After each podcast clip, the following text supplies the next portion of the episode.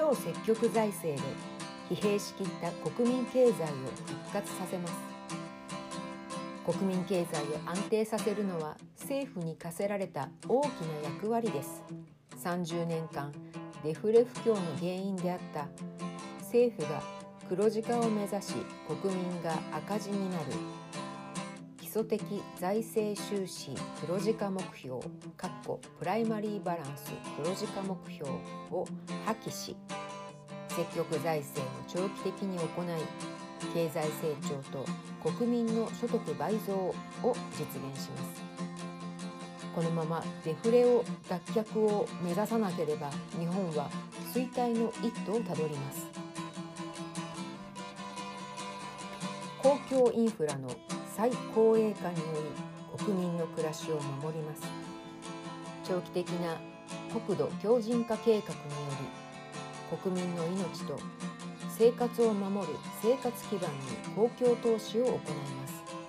民営化により利用料高騰が始まっている水道電力空港港湾などを再公営化します。民営化してしまった公共サービスを再公営化するのは簡単ではありませんが我々は安価な公共サービスを提供してまいります。痛みを伴う改革身を切る改革など必要ありません。国家が国民を守らなくて誰が守るのでしょうか。反グローバリズムとし移民受け入れ政策を廃止します。安価な外国人労働力と引き換えに日本の実質賃金を下げる外国人移民政策は即時廃止します。少子化対策要因の長引く不況による非正規化非正規雇用化と都心一極集中による生活貧困化の問題を長期計画を持って解決します。企業成長のための設備投資人材育成を支援し企業の生産性向上を国がサポートします。移民受け入れの増大により外国人犯罪率が増加する現状を看過しません。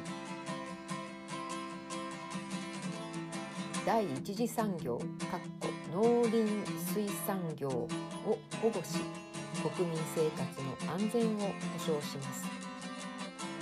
農業は食料自給率100%を目指します。林業は治水地産植林を積極的に支援します。